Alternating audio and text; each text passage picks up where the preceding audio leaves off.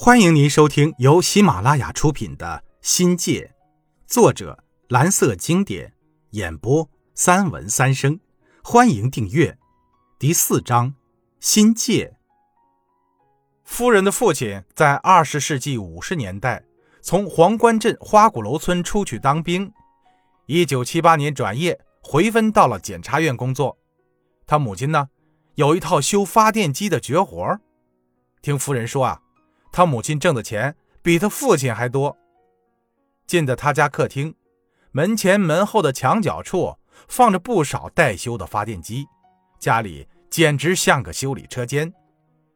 他母亲除了倒水看茶，没说什么话，或者是一边看我笑，一边忙着修理拆开了的发电机。而夫人的父亲，衣着军装大褂，板着脸，不苟言笑。只客套似的问了问我工作的情况，就带着几岁的小儿子出去忙他的事儿了。大部分的时间是他妹妹跟我闲聊。后来我知道啊，全家人对我的面试很满意，在征得他父母的默认后，夫人已经背地里暗许我终生了。我和夫人就这样，在没有浪漫故事的背景下确定了朋友关系。我的初恋。是在没有任何训练、没有任何经验的状态下，青涩而又朴素的萌发成长起来的。夫人到我小房子的次数越来越多，马老师最先发现了这个秘密。他教过夫人，神采奕奕地问我：“是真的要跟夫人耍朋友了吗？还是私下里拿这事儿跟他开玩笑？”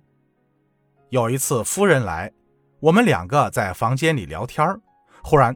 我听见窗外有窸窸窣窣的声音，我吼了一声：“谁呀？”只听得见一阵哄笑，几个人拔腿而跑。是我几个调皮的学生在偷听我和夫人的私房话。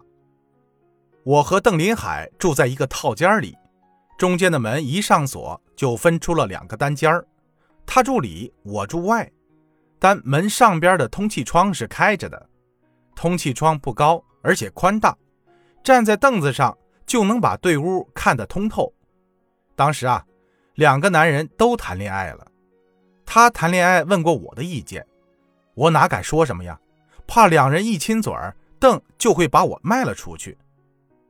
恋爱中的男人自有独特的神秘感，需要有独立的空间。两人呢都没有想到要把通气窗密封定死，只是两边讲话的时候呢。小心的再小心。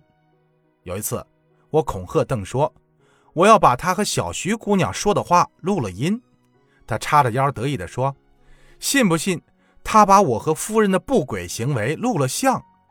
但两人都相信自己不是有出息的男人，谈恋爱就知道谈，充其量也就是动动嘴皮子而已。他说：“你看呀。”谈字儿是言字旁加上下两把火，两人心火燎原时成不成，不就全靠一张嘴巴吗？说的也是，除了嘴上的功夫，我和夫人谈恋爱，规矩的不能再规矩了。突破红色警戒线，偷吃禁果是恋爱很久以后的事儿了。很多年以后啊，和邓谈起此事时，我们很甜蜜的称之为“偷听门事件”。见我是很认真的态度，家人不再反对我们谈恋爱。不过有一次，父母亲很严肃地把这事摊开了谈，话题又堵心又烧脑。我们的恋爱确实面临诸多的变数。按母亲的话说，我应该要有充分的思想准备。假若夫人考不上大学，我得考虑她的工作出路。纵然考上了，夫人还能不能跟我？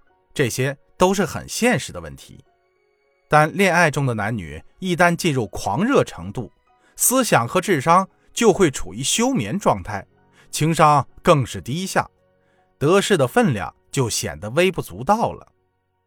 偷吃禁果是要付出代价的，我们光顾着快乐，忘掉了我辅导他的初衷。等醒悟过来时，一切都晚了。一九八二年。夫人高考再次失败，第三次经历人生的低谷。好在有爱情的滋润，高考的失落没有给夫人带来太大的情绪波动。他知道我对未来的老婆要求不高，大概贤妻良母是唯一的标准。但他不甘心，要做最后一试。再次高考补习报名时，他说我们最好分开一段时间。热恋中的男女天天黏在一起，根本没心思学习。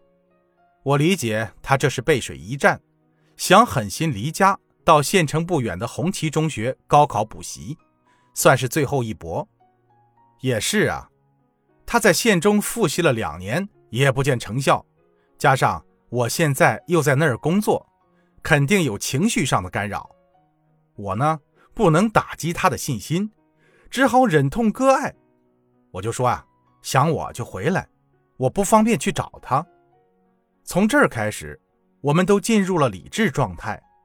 狂热过后，需要一个清醒的过程。柔情中的鼓励和支持，就成了力量的源泉。每个礼拜天，夫人都要回家，我照样给她上课，顺便留她在我家吃饭。太晚了，就住在我家里。我们的关系已经公开化了。那年，他大妹在兴安师范读书，我的表妹已经回到了柳城我舅舅身边，还考上了广西幼师。父亲呢，则隔三下五的下乡不在家里，我家屋子空着。